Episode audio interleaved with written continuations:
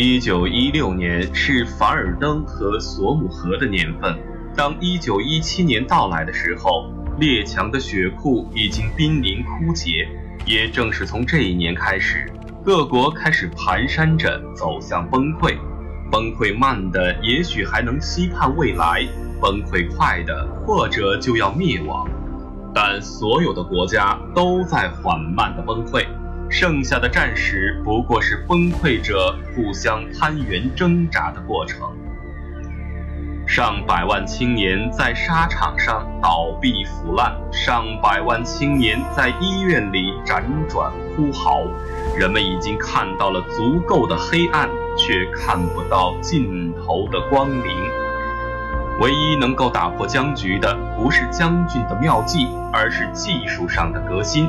已经有人意识到了这一点。丘吉尔当时就曾说过，要摆脱困境，只能依靠机器。他确实是一个智力极为超群的人物，具有罕见的洞察力，其思维往往走在世界的前头，以致平庸的同僚很难理解他。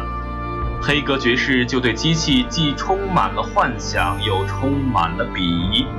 第一次世界大战期间，英国人在机器研发上走到了世界最前沿。这些英国人发明了一样伟大的武器——坦克。可是最初这些坦克很不完善，特别容易出机器故障。更糟糕的是，将军们不知道怎么使用它。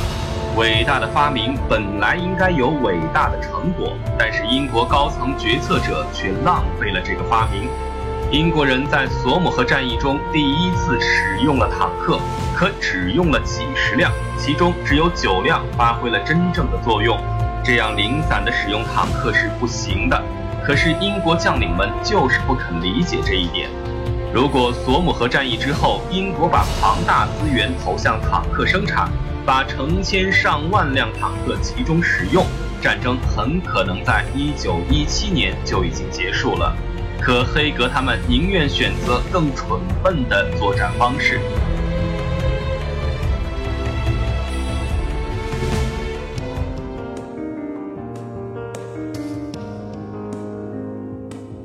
德国人的杀手锏则是潜艇，他们的水面部队远不是英国的对手。英国皇家舰队可以轻松地击败德国的战列舰群，但是他们却很难对付潜艇。德国人向大西洋撒出了庞大的潜艇部队，这些潜艇极大地破坏了英国的航运。英国的商船像中了魔咒一样，一艘艘地沉进海底。它的唯一缺点是把美国卷入了战争，而这一点虽然让德皇感到害怕，但他的将领们认为这不过是个小小的副作用。既然机器无法解决问题，那就只能让时间来解决了。现在各国早已经说不清战争的目的了，目的早已被成吨的鲜血所淹没，战斗本身成了唯一的目的。谁都知道，没有任何一片飞地，任何一个海外市场值得用这么大的代价去换取。现在列强已经不再为土地、为财富而战了，他们只为胜利而战。但胜利又是为了什么？又仅仅是为了不失败？这是疯狂的逻辑。美国总统威尔逊对这个逻辑感到迷惑。这位普林斯顿大学的前校长习惯了对学生讲课，却不擅长和欧洲的恶棍们打交道。他像许多知识分子一样，有些迂腐和虚伪，缺少坚强的意志，容易受到诱惑，但却具备无可置疑的理想主义情怀。在那个野蛮岁月，这种理想主义就像金子一样可贵。也像金子一样柔软脆弱。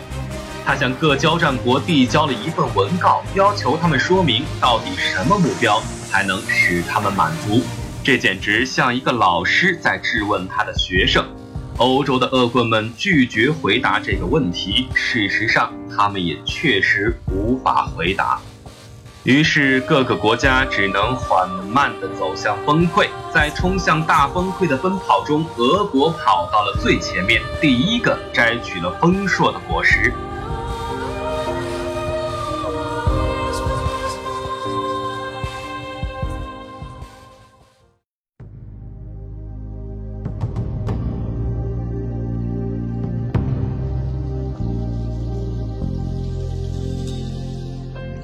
一九一七年三月，也是俄罗斯的旧历二月，在俄国爆发了二月革命，沙皇政府垮台。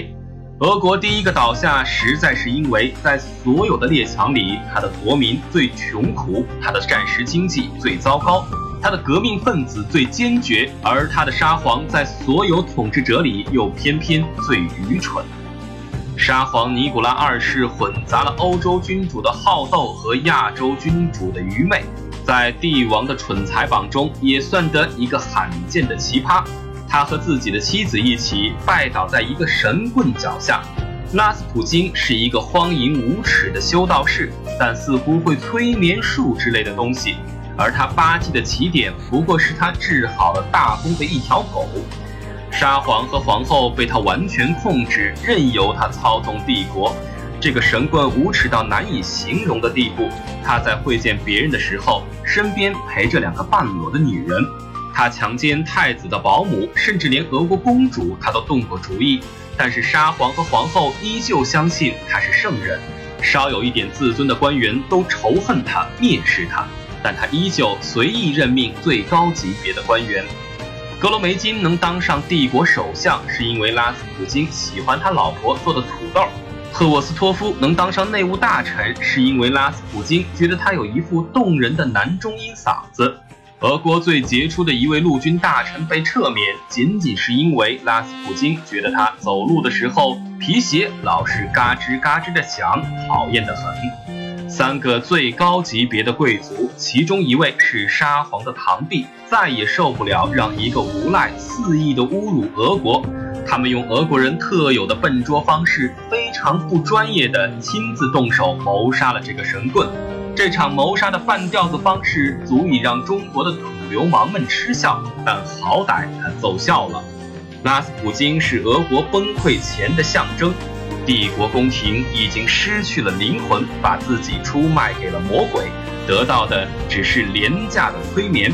整个国家则在承受大崩溃前的剧痛，各种革命党人像火山爆发前的岩浆一样骚动暴躁，一亿多人民则被像野兽一样对待。他们默默地承受着一切，直到他们丧失了对未来的任何希望，对沙皇的任何信仰。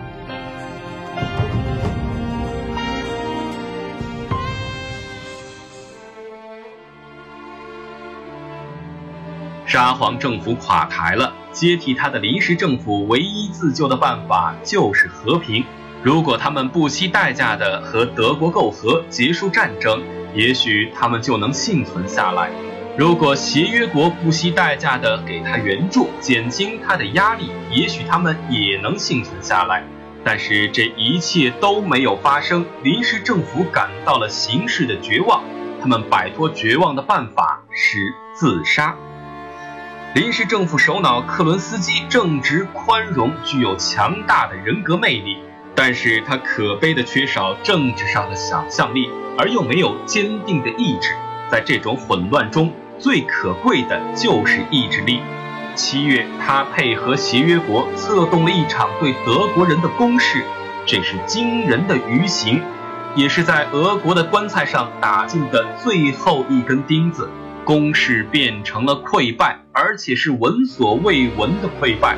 俄国军队事实上已经不复存在，士兵们开始逼迫军官向前线冲锋，然后在后面开枪把他们射死。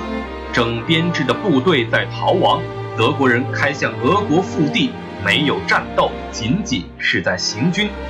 德国人之后是列宁。时间到了一九一七年的十一月七日。致命的日子，乐谱的终结，俄国倾覆了，东线不复存在。这是在一战中倒下的第一个帝国。